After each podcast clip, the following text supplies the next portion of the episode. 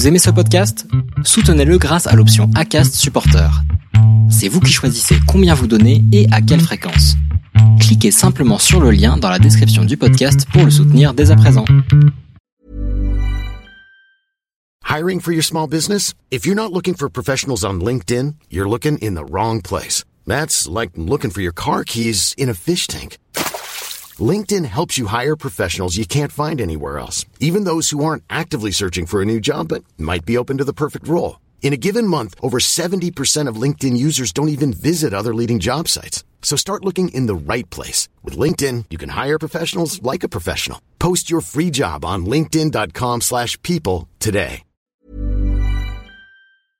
Guillaume Millet est physiologiste du sport, directeur d'un laboratoire de recherche de 130 personnes, professeur de physiologie de l'exercice et auteur de 5 livres et de nombreux articles scientifiques sur les déterminants physiologiques, neurophysiologiques et biomécaniques de la fatigue, en plus d'être un ancien pratiquant passionné d'ultra-trail, de ski de fond, Guillaume Millet prend le micro pour nous partager ses connaissances dans l'instant outdoor.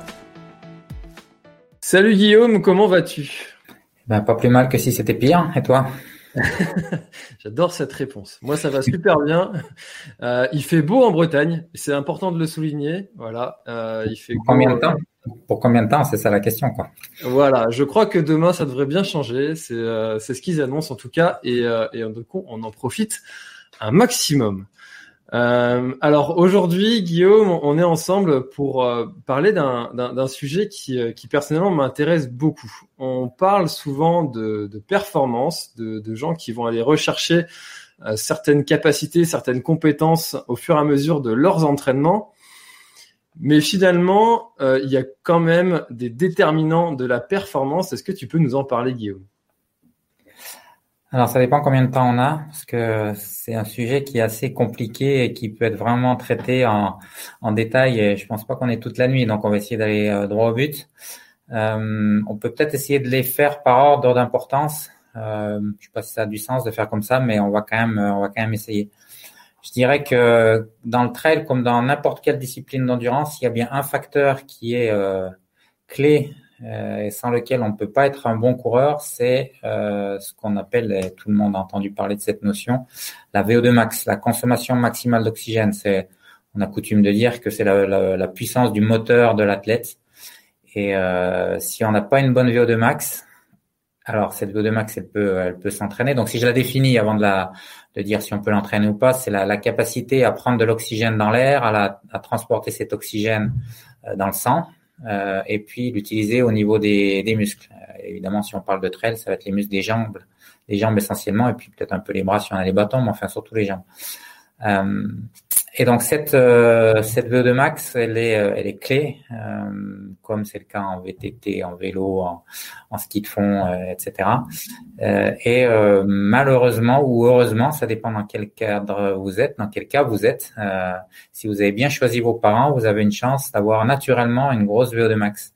Et si vous avez mal choisi vos parents, ça sera pas le cas. Et malheureusement, si c'est si vous êtes dans ce cas-là, ben, vous n'avez plus qu'à leur faire un procès parce qu'il n'y a pas grand-chose à faire d'autre que faire une croix sur euh, sur gagner les plus grands trails du monde. C'est juste impossible.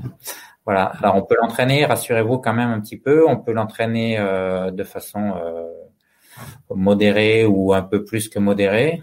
Euh, là aussi, il y a une part de génétique, c'est-à-dire qu'il y a des gens qui, quand ils commencent à s'entraîner, ont une assez mauvaise VO2 max et puis qui arrivent finalement à l'améliorer de façon satisfaisante. Et puis il y en a d'autres qui ont une VO2 max euh, pas terrible et puis en plus ils ont beau essayer de faire ce qu'ils veulent, malheureusement ils n'arrivent pas à l'améliorer. Donc euh, c'est double double peine. Donc bref, il y a cette VO2 max. Euh, ensuite, il y a la capacité à soutenir un haut pourcentage de VO2 max. Donc c'est bien beau d'avoir un gros moteur, mais si vous n'êtes pas capable de le de l'utiliser euh, de façon optimale, c'est pas terrible non plus. Donc euh, c'est ce qu'on appelle finalement l'endurance. Euh, la capacité à maintenir un haut pourcentage de sa VO2 max sur son trail ou son ultra trail, c'est la capacité d'endurance. Alors on peut revenir en détail là-dessus parce que justement en fonction de la distance, euh, ben, les capacités d'endurance sont pas, enfin les déterminants de l'endurance sont pas les mêmes. Mais dans tous les cas, il faut essayer d'être le plus près possible son max sur la distance de, de course. Euh, et donc quand on parle d'endurance, quand on parle de sport d'endurance, en fait, euh, on a tort parce que, le, enfin, on a tort évidemment, tout le monde sait ce que c'est qu'un sport d'endurance, mais en fait, l'endurance c'est une définition bien particulière. C'est vraiment cette capacité à, à durer un haut pourcentage, un haut régime moteur, on va dire. Et euh, souvent, les gens confondent les capacités aérobies, c'est-à-dire que c'est la combinaison justement de la VO2 max et de l'endurance. Ils confondent ça avec les capacités d'endurance. Je sais pas si je suis mmh. très clair. Euh, voilà. Donc ça, c'est le deuxième aspect. Donc la VO2 max, la puissance du moteur, la capacité à maintenir un haut euh, régime moteur. Donc ça, c'est l'endurance. Et puis le troisième facteur clé, euh, il y en a d'autres bien sûr, mais le troisième facteur clé par peut-être d'importance, ou peut-être ça viendra en deuxième, ça dépend, euh, c'est l'économie de déplacement. Donc de course bien sûr, mais aussi de marche. On pourra revenir sur dans les ultras notamment l'importance d'avoir une bonne économie de déplacement à la marche.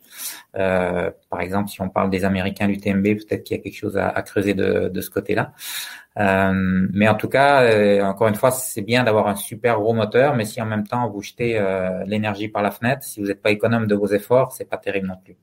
Donc voilà, les, en général, on a tendance à présenter ces trois facteurs euh, VO2 max, l'endurance et le coût énergétique de la course ou de la marche. Voilà les trois facteurs qui. Et puis après, bien sûr, il y a des paramètres qui sont euh, soit en lien avec ça, par exemple la nutrition, on va dire c'est en lien avec l'endurance parce que si on mange mal, bon, on n'est plus capable de, de, maintenir un haut pourcentage de son de sa VO2 max. Euh, le mental aussi, on peut dire aussi que c'est quelque part une composante de l'endurance. On peut le mettre à part, mais on peut, on peut le mettre aussi dans l'endurance parce que il y a des gens qui dès qu'ils commencent à avoir un petit peu mal, ils vont baisser, ils vont baisser pavillon, puis il y en a d'autres qui vont être un petit peu plus dur au mal. Je simplifie évidemment. Euh, L'équipement, c'est aussi ça fait partie du coût énergétique quelque part. Donc tous les autres paramètres peuvent être plus ou moins euh, mis dans ces trois facteurs-là, à l'exception peut-être et encore euh, de la des aspects tactiques, euh, le ce qu'on appelle le pacing, avoir la bonne stratégie de course, etc. Ça aussi c'est un facteur déterminant de la performance. Donc voilà, j'en oublie certainement plein, mais pour un rapide tour d'horizon, je dirais ça. Hmm.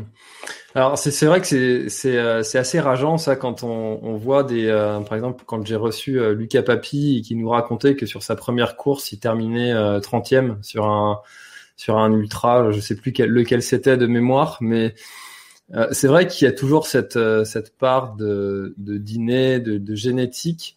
Est-ce que on peut on peut contrebalancer ça ou pas du tout?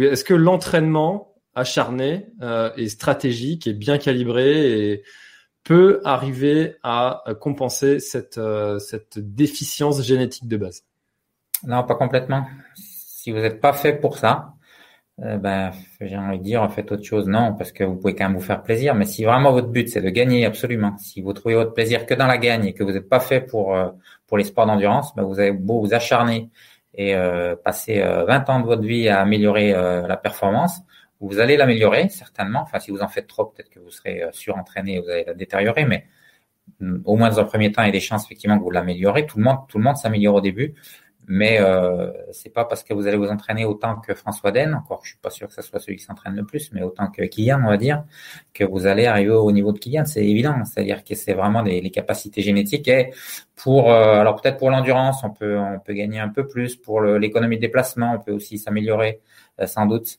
Euh, mais pour la VO2 max, mais pas complètement. Et en tout cas pour la VO2 max euh, spécifiquement, là, non, là, si on n'a pas les bons gènes, si on n'a pas les, par exemple, si on n'a pas les bonnes fibres musculaires, on peut pas, on peut pas être un très bon coureur de long, d'ultra par exemple, si on n'a pas les, fibres musculaires adéquates, c'est-à-dire les fibres musculaires résistantes à la fatigue, etc. Alors quand on s'entraîne, on va pouvoir euh, modifier un petit peu son pool de fibres musculaires. Ça c'est pas immuable. Il y a des, changements de ce qu'on appelle la typologie musculaire qui peuvent survenir, sauf qu'elles surviennent, euh, ils surviennent ces changements à une vitesse, euh, on va dire c'est 1% par an quoi. Donc vous imaginez si vous voulez gagner 20% de fibres rapides, c'est de fibres lentes, pardon, c'est 20 ans. Euh, c'est à peine caricaturé, c'est vraiment ça. Donc après, il y a plein d'autres choses qui changent plus vite, mais au final, non, si vous n'avez pas les bons gènes, vous pourrez être un bon coureur, un honnête coureur, mais vous ne pourrez pas être un champion. C'est juste hmm. pas possible. Et inversement, c'est pas parce que vous avez les bons gènes que vous serez nécessairement un champion. Il y a, il y a trois choses. Hein, il y a les, on a coutume de dire que dans la performance, il y a trois choses pour être vraiment euh, performant. Il y a un, il faut les bons gènes. Deux, il faut s'entraîner beaucoup, ces fameuses 10 000 heures d'entraînement pour être un, un athlète euh, élite. Et puis trois, il faut avoir l'envie de faire ça. Il y a des gens qui euh, qui sont des bons athlètes, qui dès qu'ils ils ont les bons gènes pour ça, dès qu'ils s'entraînent, ils vont progresser, etc. Puis finalement, ça les, ça leur plaît pas tant que ça. Euh, et donc ils peuvent, ces gens-là, ils peuvent peut-être euh, performer sur un temps court et puis après ils arrêtent assez vite. Je voyais l'autre fois, euh, j'écoutais une, une interview là sur Europe 1 de, enfin j'écoute pas Europe 1 habituellement, mais là je suis tombé dessus par hasard sur YouTube de, de Laure Manodou qui a fait une carrière, qui a fait évidemment une super carrière, mais qui disait qu'elle avait jamais aménagé en fait. c'est, ce qu'elle aimait, c'est gagner. Elle aimait pas nager. Il y, a, il y a un assez grand nombre d'athlètes, je crois, qui sont dans, dans ce cas-là. Alors peut-être moins dans nos sports parce qu'il y a je pense que la, la plupart des, athlètes, c'est quand même autre chose de, faire un trail que de, compter les carreaux au fond d'une piscine. Mais, mais dans des sports, en tout cas, ça, ça existe. Ouais. Même en ski de fond, je connais des, en biathlon, je connais des, des gens, le jour où ils ont arrêté leur carrière, ils n'ont plus jamais mis les pieds sur des skis ou presque. Quoi. Donc ça, c'est étonnant quand même. Ça, c'est on dévie, on dévie un petit peu, mais bon, peu importe. non, mais c'est pas grave, on est là pour ça. Comme je te le disais en préambule, euh, moi, chez moi, la digression est reine. Il y a aucun problème à dévier. Euh, mais souvent aussi, euh, c'est peut-être, euh, on, on l'a su justement pour Laure Manodou à cause de la pression d'un entraîneur aussi qui peut. Mmh. qui peut inciter à, à, à, cet entraînement acharné malgré et des fois contre son envie. Mais euh, nos, nos, enfants, euh, euh, comment est-ce qu'on peut les, les, les, habituer en fait à, à cet entraînement? Est-ce qu'il y a quelque, des choses comme ça particulières à faire dans, dans l'enfance pour pour ne pas contrebalancer leur performance à eux à leur âge et qui serait pas néfaste pour la pour la suite? Tu parles de quel sport de trail? On parle toujours de ouais, trail. Sport d'endurance, vélo, les, les, sports que peuvent pratiquer les, les adolescents, la course à pied, l'athlétisme. Euh, le, le, vélo aussi, hein, le, cyclisme peut commencer, euh, je crois, vers les 6-7 ans, on peut commencer à avoir des vélos, euh, des vélos de route. Ouais, ben là encore, on peut reprendre l'exemple de, de Kylian. Hein. Lui, c'est, je pense pas que ses parents aient envie de, envie qu'il soit un champion de course tout de suite. Ils ont, ils ont juste, ils sont juste baladés parce qu'ils habitent en montagne. Donc euh, voilà, faire découvrir la, nature, faire peut-être aimer la nature dans le dans le trail, ça peut être euh, ça peut être une, une très bonne chose. Donc avoir des parents actifs qui emmènent les enfants en montagne ou, ou sur les chemins pour euh, pour marcher, ça c'est une première chose. faire le plus de d'activités différentes, c'est pas absolument nécessaire, mais des enfants qui seraient qui auraient la chance d'être emmenés par leurs parents alors je parle des gens qui habitent pas forcément la montagne, mais qui vont plusieurs semaines par an euh, faire du ski euh, alpin, ski de fond, etc. Ça, ça serait une chance. Des parents qui emmènent leurs enfants faire du VTT euh, le week-end, c'est une grande chance aussi. Enfin, là, on parle entre, comment dirais-je, personnes j'allais dire fortunée, non, mais chanceuse, chanceuse. Quand on est capable de faire tout ça, c'est que ça va bien en général, c'est qu'on est tombé dans la bonne famille. Euh, mais bon, il se trouve qu'entre elles, il y a quand même beaucoup de gens qui ont, qui ont de la chance, qui sont dans, qui sont dans ce cas-là. Donc, euh, il faut juste en avoir conscience et puis euh, et puis savoir l'apprécier. Et puis, euh, c'est pas la peine de culpabiliser, mais c'est bien, c'est bien d'en avoir conscience quand même. Donc voilà, les, la, faire du, du ski euh, pour pour les questions d'équilibre ou du VTT pour des questions de trajectoire en descente, voilà. Mais surtout pas les inciter à faire des courses. Alors l'athlétisme aussi, tu as parlé d'athlétisme, c'est vrai que pour des raisons un peu différentes. Donc là encore, c'est une autre euh, corde à leur arc de dire on va travailler plutôt la, foulée. Euh, bon après pour un, si on veut gagner l'UTMB, je suis pas sûr que ce soit absolument nécessaire d'un un, très bon pistard, mais euh, mais bon en tout cas ça peut pas nuire de, de, de savoir courir vite. Euh, voilà, donc euh, si on est capable de faire euh, de faire tout ça et puis le reste, hein, c'est-à-dire moi je vois absolument aucun obstacle, voire même l'inverse, à faire aussi un peu de sport co, savoir nager, etc., faire un peu de triathlon. Enfin bon, c'est le, plus varié possible, on va dire.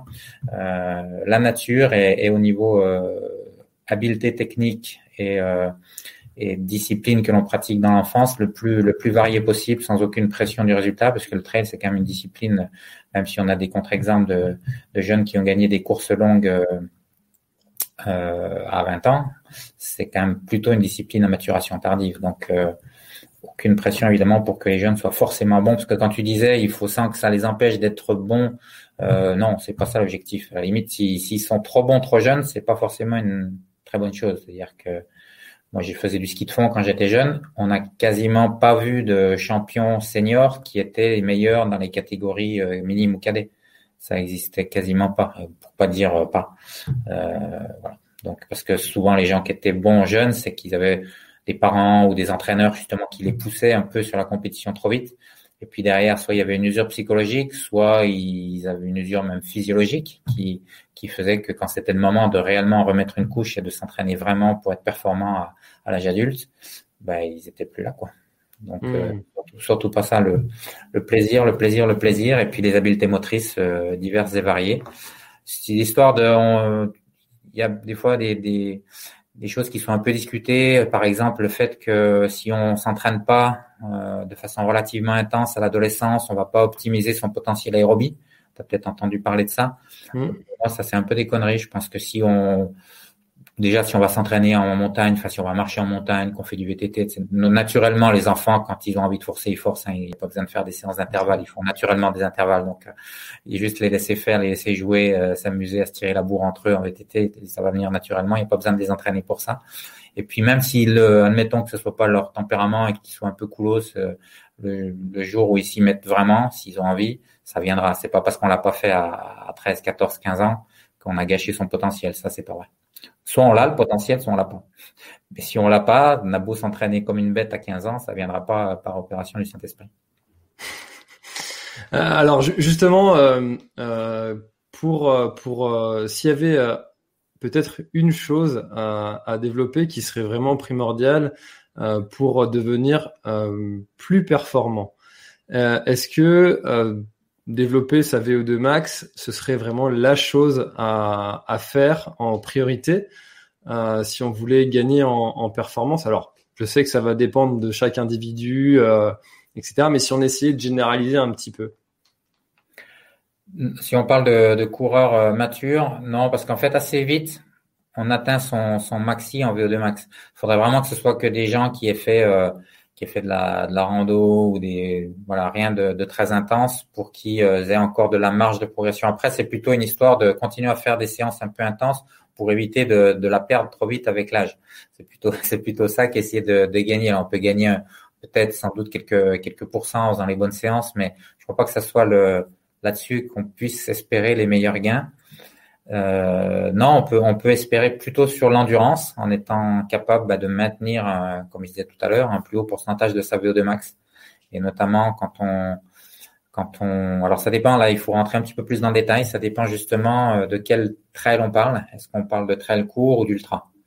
Dans les deux cas, on peut gagner en endurance, mais ce sont pas les mêmes facteurs sur le trail court. Il faut faire des séances intenses, mais plutôt c'est ce qu'on appelle les séances au seuil là, mm. où là tu vas réussir à gagner, à rester haut dans les tours pendant le pendant ton, ton 40, 30 ou 40 kilomètres.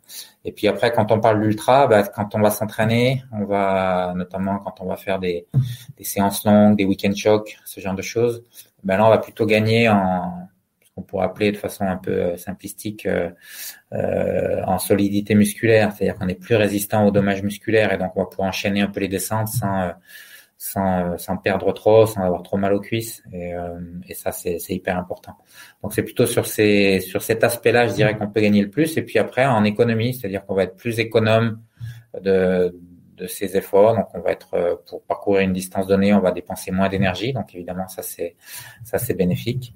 Euh, puis mentalement aussi, on peut progresser tactiquement, on va progresser, on fait moins d'erreurs, on fait moins d'erreurs d'alimentation. Il y a tous ces aspects-là. Euh, en général, quand on vieillit ou quand on prend de l'âge, on va le dire de façon un peu plus soft, on gagne plus en VO2 max, voire on perd un petit peu, mais on arrive encore à compenser avec ces, ces choses-là, ce qui fait qu'on arrive à maintenir un plateau de performance qui est ça va, on redescend pas tout de suite. Quoi. En général, ça se passe comme ça. On commence le trail, on va améliorer ses performances sur les trois, quatre premières années, puis après, il y a une espèce de plateau. Puis après, on va descendre, mais très progressivement avant de, bon, après un certain âge, ça descend un petit peu plus vite, mais donc on peut, on peut réussir à se maintenir euh, bon an mal an à son, à son optimum, mais en jouant un peu sur des paramètres un peu différents. Quoi. Hmm.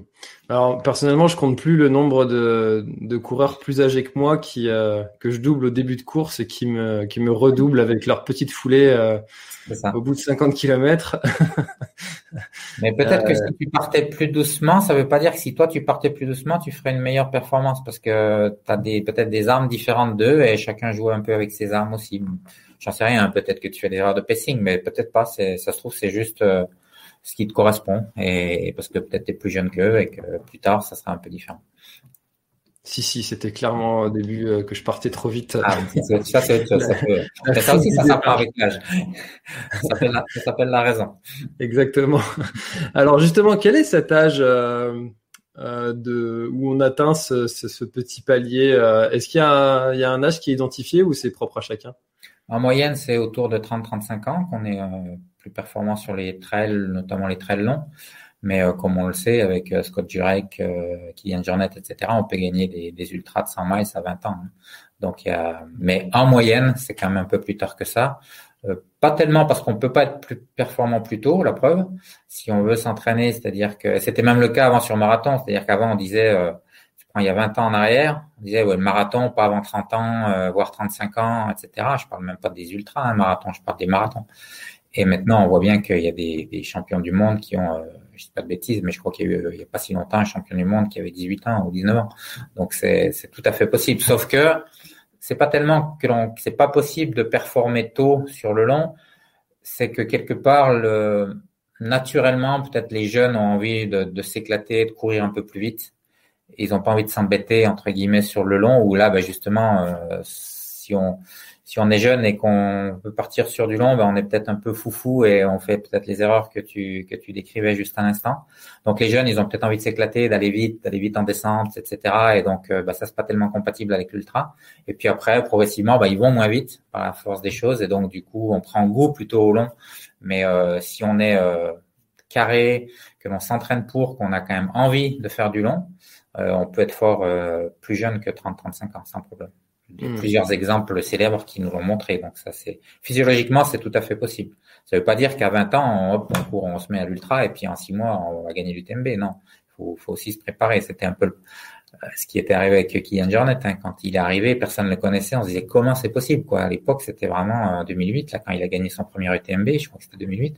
On se disait comment c'est possible de, de, gagner si jeune. Quoi. Et en fait, on a appris que effectivement la la préparation musculaire, la solidité des fibres musculaires, il l'avait euh, acquise en, en faisant en montagne avec ses parents et puis euh, en allant à l'école en marchant, etc., etc. Donc, euh, euh, c'était déjà musculairement, c'était déjà plus un gamin de 20 ans.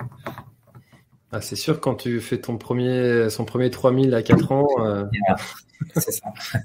On a tout dit ça, ça aide un petit peu, évidemment. Il a fait, euh, tu vois, c'était un, avec la VO toute euh, VO2 max euh, élevée qu'il a, s'il avait été euh, coureur de 800, je pense pas qu'à 20 ans, il aurait gagné l'UTMB, tu vois.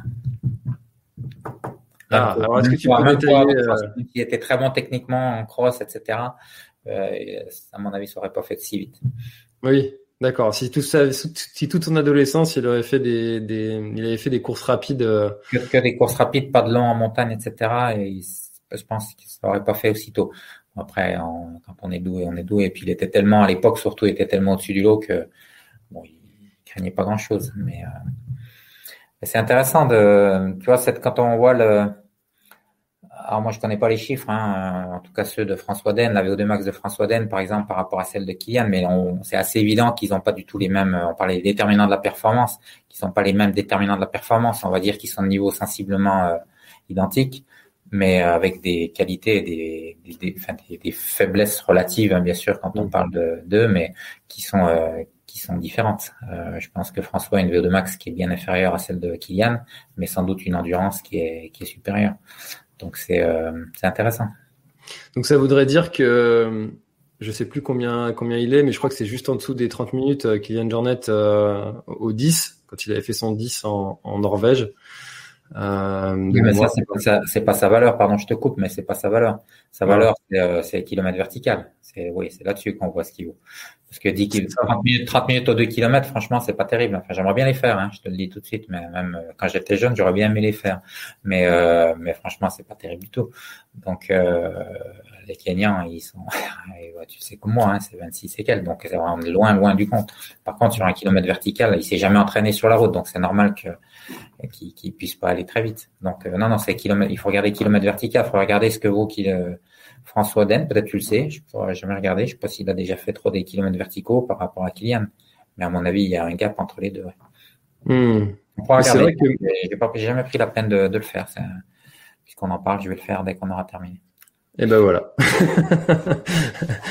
euh, donc ce que tu nous dis euh, dans, dans, dans, ce que je comprends, c'est que pour progresser euh, et du coup améliorer ses propres performances, euh, l'entraînement au fractionné 10 x 30-30 autour d'une piste, c'est pas ultra nécessaire pour un pour un trailer? Si, si, il faut le faire un peu pour essayer de se maintenir justement, parce que si on le fait pas, on risque de perdre. Mais euh, ce que j'ai dit, c'est qu'on n'allait pas gagner. D'accord mais qu'il faille pas le faire alors autour d'une piste ou pas autour d'une piste. Hein. Je pense pas que ce soit absolument nécessaire d'aller autour d'une piste. Euh, on peut le faire euh, tout à fait dans les chemins, faire du fartlek autour de chez soi, faire les montées à fond, les descendre tranquilles. Ça va très bien pour faire de, de l'intervalle. Et puis il n'y a pas besoin de faire 30-30. Euh. moi, je crois que ce qui est important, c'est effectivement de faire du travail intense, de maintenir du travail intense. Mais après tout, qu'on fasse 30 secondes, enfin 30 secondes, c'est peut-être un peu court pour des gens qui sont entraînés, mais qu'on fasse euh, deux minutes ou trois minutes ou quatre minutes avec la récup euh, adéquate, dans les faits, ça change pas grand-chose. Il faut juste en faire un peu, savoir remonter dans les tours euh, de temps en temps, notamment en début de saison, etc. Donc si on si on va c'est pour aller chercher de, l'optimisation en fait si on va aller chercher vraiment des, durées spécifiques à une certaine intensité ou à une certaine fréquence cardiaque, un certain pourcentage de VO2 max de c'est comment? Je vais, te dire le fond de ma pensée. Pour moi, alors je sais que ça va faire hurler les, spécialistes, mais ça fait rien, je vais le dire quand même. Pour moi, c'est un peu de la pignolade. Euh, de dire euh, non, non, attention, il faut faire 3 euh, minutes à 85% et non pas 4 minutes à 82%. Hein. C'est, vraiment, c'est plus utile de faire 3 minutes à 85%. Hein, pour moi, c'est, c'est de la couille. Personne ne sait vraiment ce qu'il faut faire. Mais je peux me tromper. Je, je suis pas un entraîneur, moi, donc ça se trouve, j'ai tout faux. Mais je vois pas trop physiologiquement ce que ça change fondamentalement de, on n'est pas aussi précis que ça. Ce qu'il faut, c'est faire effectivement du travail, euh, du travail intense. Après, tu des, euh, des seuils quand même, des, ce qu'on appelle des domaines d'intensité où il faut aller chercher euh, des intensités sévères, modérées, etc. L'entraînement polarisé où voilà, il faut aller chercher quand même dans les tours. Donc ça, c'est ça, c'est valide, c'est vrai.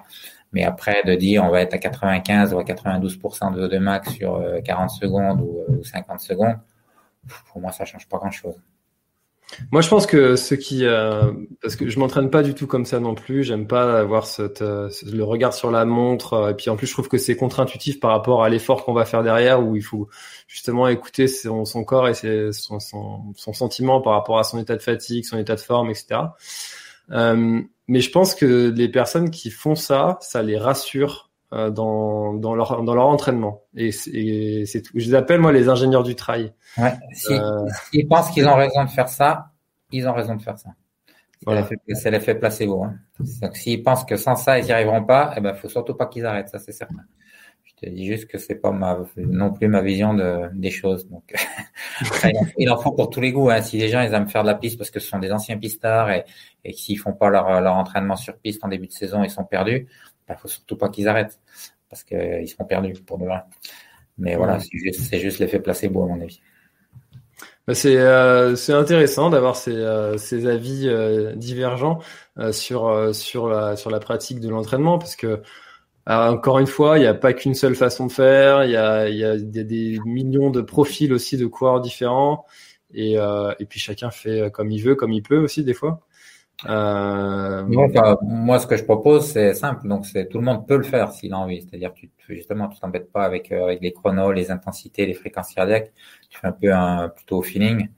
Ou voilà, il faut que tu montes, tu, montes dans les tours et puis que tu n'arrives plus trop à, à, ventiler parce que ça veut dire que tu es au-dessus du seuil et que voilà, c'est ça devient dur et que tu, tu fais ta séance ou tu, si tu as prévu 10 fois 3 minutes par exemple euh, ou si ta montée elle fait que 2,30, ben ça fait que 2,30, c'est pas grave, et tu redescends à chaque fois, mais qu'il faut que tu arrives à faire tes 10 montées, puis qu'à la dixième, ça soit hyper dur, et que tu ailles à peu près aussi vite qu'à la première. Tu vois, ça peut être des, c'est quand même des repères, c'est pas n'importe quoi non plus, c'est pas, euh, je fais la première à bloc, et puis la dernière, je, je rampe pour monter, non, ça, ça marche pas non plus.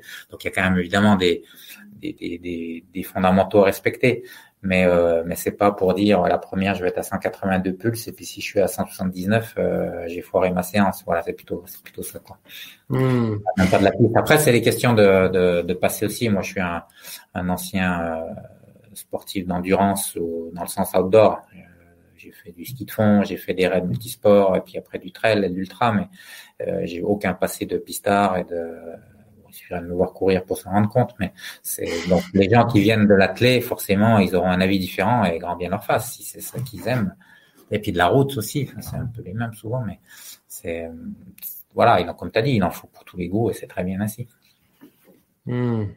Pas qu'une façon de faire. Voilà. Maintenant, ça veut pas dire que ça veut pas dire que quelqu'un qui, par exemple, qui serait rassuré en faisant de la piste et qui euh, peut-être ferait un peu différemment, euh, à condition qu'on lui explique et puis que ouais, que ça justement, comme on disait, que ça le mette pas dans tous ces états de pas avoir fait comme il a fait depuis plusieurs années. Si on prend le temps de lui expliquer, ça veut pas dire qu'il n'améliorerait pas ses performances. Et inversement, peut-être que moi, si je faisais un peu de piste, maintenant je ne plus trop, mais à l'époque, peut-être ça m'aurait fait du bien aussi, parce que aussi l'habitude, euh, c'est quand même l'ennemi. Euh, du, du, sport, enfin l'ennemi de beaucoup de choses, mais l'ennemi du sportif aussi. Euh, il faut savoir un peu surprendre l'organisme si on veut, si on veut améliorer euh, certains aspects de la performance, puisqu'on parle dans ce podcast de, déterminants de la performance. Donc euh, la routine, c'est pas une très bonne chose en entraînement. Il en faut un peu, hein, il faut quand même répéter les choses. On sait très bien que l'entraînement, euh, c'est aussi répéter les choses, mais pas forcément répéter toujours la même chose. Il faut une certaine charge d'entraînement. Sans entraînement, on peut pas y arriver, ça c'est certain. Mais si on fait toujours, toujours, toujours, toujours la même chose, au bout d'un moment, on plafonne. Ça, c'est une vérité assez connue et assez simple à comprendre, je pense. Hmm. Et, ça, euh, ça, je l'ai, je l'ai vraiment expérimenté ce, cet aspect-là en, à force de, d'interviewer des, euh, des, athlètes élites qui te disent tous qu'ils font euh, du vélo ou du ski de fond en plus de la course à pied. Bah, je m'y suis mis au vélo. Pas de ski de fond parce qu'en Bretagne il n'y a pas de, il y a pas de neige, mais mais ça a fait un vrai gap en fait, de, le fait de, de, d'ajouter en fait une activité diverse euh, donc ça aussi, ça peut être euh, un des déterminants de la performance, savoir euh, pratiquer un, autre sport et puis ne pas tout le temps rester focus sur un seul et même sport. Alors là, c'est encore un peu différent parce que là, on parlait de course à pied avec différentes façons de pratiquer la course à pied. Euh, la piste, la route, le trail, euh, etc. Là, tu parles d'entraînement croisé, qui est encore un autre un autre aspect, mais puis bien bien sûr c'est lié, qui est oui l'entraînement croisé. Pour moi, c'est absolument indispensable quand on est un coureur. Je pense qu'il y a quand même de plus en plus de gens qui qui sont de cet avis-là maintenant, qui il doit bien avoir encore des entraîneurs qui pensent que courir c'est un coureur il doit courir mais je pense qu'il y en a plus beaucoup quand même maintenant, j'en sais rien, je dirais ça J'avais entendu un, un, entraîneur dire euh, les Kenyans font pas de vélo. Oui, c'est vrai. C'est vrai. Maintenant, euh... ah ouais, non, c'est ça, c'est une très bonne remarque effectivement. Mais euh... bon, après, est-ce que les Kenyans, ils ont euh, tous des, des carrières euh, euh, comme Kipchoge? Je suis pas sûr. Il y en a aussi beaucoup qui, qui courent beaucoup et qui se, qui font. Faut, faut regarder ça aussi les, la durée de des, des carrières des Kenyans. Je sais ce qu'ils sont euh, parce que là, les gens qui nous écoutent, bon, il y aura pas beaucoup de Kenyans, je pense, quand même, globalement. s'il y en a, on les salue. Sûr, mais s'il y en a, on les salue. Salut les gars. Euh, mais même pour eux, faire du faire du vélo, ça se trouve, ça serait pas forcément euh, une mauvaise idée pour euh, pour pour durer un peu. Euh, parce qu'il y a aussi cet aspect-là. Euh, moi, je vais te dire qu'à l'inverse, Kylian Jornet, il court pas six mois de l'année, et puis, euh, et puis c'est, c'est le meilleur trailer au monde, ou un des meilleurs au monde. Donc, euh, voilà le contre-exemple. il fait pas de vélo, enfin, il fait, il doit faire, un peu de vélo, mais il fait surtout du ski. Mais voilà, les Kenyans font pas de ski. Et... Euh, mais là, on parle de, ouais, de gens qui ont pas comme objectif aussi d'être forcément euh, hyper performants sur deux trois ans et puis et puis s'arrêter. Et sont des, gens qui font du trail, ils ont envie, la plupart des gens, ils ont envie de faire du trail pendant pendant un assez grand nombre d'années, le plus longtemps possible, de se faire plaisir, d'aller en montagne, de courir l'UTMB. Et puis, euh, et donc pour eux en particulier, euh, si on veut durer un peu, c'est quand même bien de s'économiser, ne serait-ce que d'un point de vue articulaire, euh, tendineux, etc. Et donc pour ça, l'entraînement croisé, c'est quand même pas mal. C'est pas qu'une histoire de, de performance, c'est une histoire de, de performance, mais sur le long terme. Hmm. Eh ben, euh, eh ben, c'est très riche déjà après cette petite demi-heure euh, de, de déterminant de la performance. Euh, est-ce que tu, tu verrais quelque chose à, à ajouter dans, pour, pour préciser certaines choses ou, ou un autre petit, petit, petit truc, astuce, je sais pas, quelque chose que tu aurais ajouté qu'on n'aurait pas encore dit? Non, non, mais des choses à ajouter, il y en aurait. Je te dis, on peut y passer la nuit sur les déterminants de performance. On n'a pas parlé de, de, nutrition, ou vraiment très brièvement. On n'a pas parlé de préparation mentale. On a juste mentionné le, le truc. Bon, là, pour le coup, je suis vraiment pas la, la bonne personne à interviewer pour ça, mais, mais c'est évidemment quelque chose d'important hein. quand on parle de déterminants de la performance. C'est, clé aussi. Euh, on pourrait parler du matériel euh, en détail. Ça fait partie, je t'ai dit, du coût énergétique, mais, euh, mais pas que. On pourrait parler, par exemple, de j'avais publié un truc en disant est-ce qu'il faut vraiment chercher à être plus euh, un papier où il disait est-ce qu'il fallait vraiment être chercher le plus économique possible? Ou est-ce que parfois il faut accepter d'être un petit peu moins économique pour améliorer sa performance? Je prenais je prenais plusieurs exemples, notamment des bâtons. Si on prend des bâtons, c'est sûr que notamment si on sait pas s'en servir, mais même si on sait s'en servir, ça pèse euh, un petit, alors un peu moins maintenant parce que les, bâtons sont, sont très optimisés et, et ça ça pèse plus rien, mais il n'empêche que ça pèse quand même un peu. Et donc comme ça pèse un peu, forcément, on est euh, moins économique. Ça, on peut pas, pas beaucoup, mais on est un peu moins économique. Sauf que comme en prenant les bâtons, on va économiser ses jambes, au final, on va gagner sur l'endurance, justement, et on va être plus performant. Donc, il y a quelque part des, des compromis à trouver aussi entre tous ces déterminants de la performance. Euh, mmh.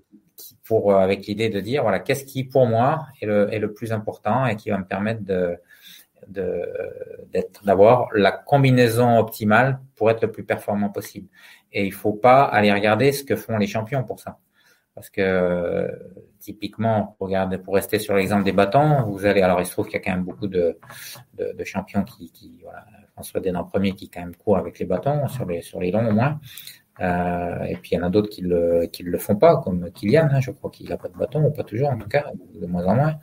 Et, euh, et donc euh, la certains coureurs de, plus faible niveau pourraient être tentés de dire bon bah, si Kylian n'a pas de bâton, pourquoi moi je prendrais des bâtons? Euh, Sauf mm. qu'ils n'ont pas compris que Kylian, lui, effectivement, il peut se permettre d'avoir euh, musculairement, il peut tolérer euh, se passer de, de s'économiser au niveau musculaire avec ses bâtons parce que pourtant il sait s'en servir lui, hein, c'est un skieur. Donc s'il y a bien quelqu'un qui sait servir ses bâtons, c'est lui. Mais il peut peut-être effectivement s'en dispenser. Mais 80 15 pour pas dire 99% des coureurs sont pas dans ce cas-là. Et donc euh, regarder ce que font les champions, ça peut être euh, ça peut être un, un, risque aussi. Même chose au niveau des au niveau du matériel, au niveau des chaussures par exemple, au niveau de la nourriture, au niveau de voilà ce qui est euh, c'est vraiment tout ça c'est personnel. Et euh, bon quand on a dit ça, on a tout dit et rien dit parce que après pour trouver la bonne combinaison, bah, il faut il faut creuser, faire voilà, ça s'appelle l'expérience, hein, tout simplement. Et puis, il faut pas hésiter à se faire aider de gens qui connaissent le, qui connaissent la discipline. Et sur, notamment sur le long, il y a quand même pas mal de choses où on peut gagner du temps quand on s'adresse à des, à des gens qui connaissent le, sport, quoi, qui connaissent l'ultra. Hmm. C'est vrai qu'il y a toujours, euh, il y a toujours des, des, des paramètres à, à, ajuster dans, dans sa pratique et c'est euh, c'est un, un, beau mélange en fait de, de plusieurs compétences à, à acquérir. Euh, et, et, je trouve ça, je trouve ça vraiment intéressant de se dire, euh, bah tiens, cette année, par exemple, je vais euh, progresser sur tel ou tel domaine, je vais essayer de m'améliorer là-dessus. Et, euh, et puis, bah, quitte à peut-être des fois mettre un peu le reste de côté, et puis on va progresser comme ça au fur et à mesure, mettre chaque pièce comme ça euh, tu, peux, très bien, tu peux très bien imaginer quelqu'un qui a commencé par le TMB, enfin maintenant on peut plus commencer par le TMB, il faut des points, mais qui, qui sont trucs, que ce soit les courses longues, et puis finalement il, voilà, il a réussi à faire des courses longues, ça lui plaît, etc. Puis de se dire, bah cette année je vais faire un break, justement, je vais me consacrer que sur des courses très courtes pour gagner, améliorer un peu la puissance du moteur, même si j'ai dit qu'on pouvait gagner euh, seulement à la marge, mais euh, ça fait rien, voilà, faire de gagner un peu en en dynamisme, en pêche. Et puis, euh, donc, je coupe sur le long pendant un an, voire deux ans, et puis je reviendrai plus fort sur, le, sur les courses longues. Mais je sais pas s'il y a beaucoup de gens qui font ça. idéalement, peut-être c'est ce qu'il faudrait faire. Déjà, il faudrait couper. Euh, on n'a pas parlé de ça aussi. On n'a pas parlé de la gestion de la saison. On n'a pas parlé de la gestion de la semaine qui précède la course. Quand on parle déterminant de performance, ça en fait aussi partie. On n'a pas parlé du sommeil, par exemple. Donc, euh, quand je te dis qu'on peut en parler pendant des heures, c'est la vérité. On pourrait en parler pendant des heures, mais mais je pense pas que ce soit le, but aujourd'hui. Euh, du coup, je sais plus ce que je disais. Oui, donc il y a aussi le fait qu'on fera au fur et à mesure de tous les épisodes du podcast. Euh, de, ouais, ouais, voilà. pour, terminer, on peut. Euh, il y a l'optimum, ce qui ferait peut-être le, mieux pour la personne, et puis après, il y a ce que la personne a envie de faire. Hmm. Et comme on n'est pas professionnel, ben, on fait surtout pour se faire plaisir, et c'est très bien comme ça. eh ben, écoute, euh, moi je trouve que c'est un très beau, euh, très beau message de conclusion.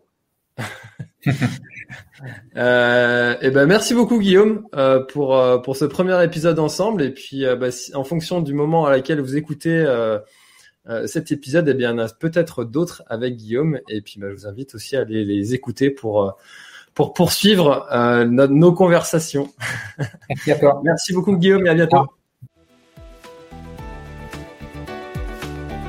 Cet épisode est maintenant terminé, merci de l'avoir écouté jusqu'au bout. Et si vous êtes encore là c'est sûrement qu'il vous a plu, alors n'hésitez pas à le faire savoir autour de vous, c'est la meilleure façon de faire connaître le podcast L'Instinct Outdoor.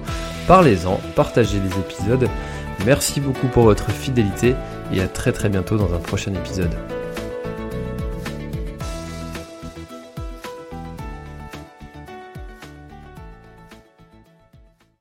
Voilà, l'épisode est terminé, j'espère qu'il t'a plu. Je t'invite à aller checker NAC, comme je t'en ai parlé au tout début de l'épisode, avec le code PlanetTrail, P-L-A-N-E-T-E-T-R-A-I-L. Tu auras moins 15% sur ta commande. Et moi, je te souhaite un très, très, très, très, très bon footing, très bon trajet. Bref, ce que tu es en train de faire, je te le souhaite un très bon. Allez, à bientôt dans un prochain épisode. Bye bye.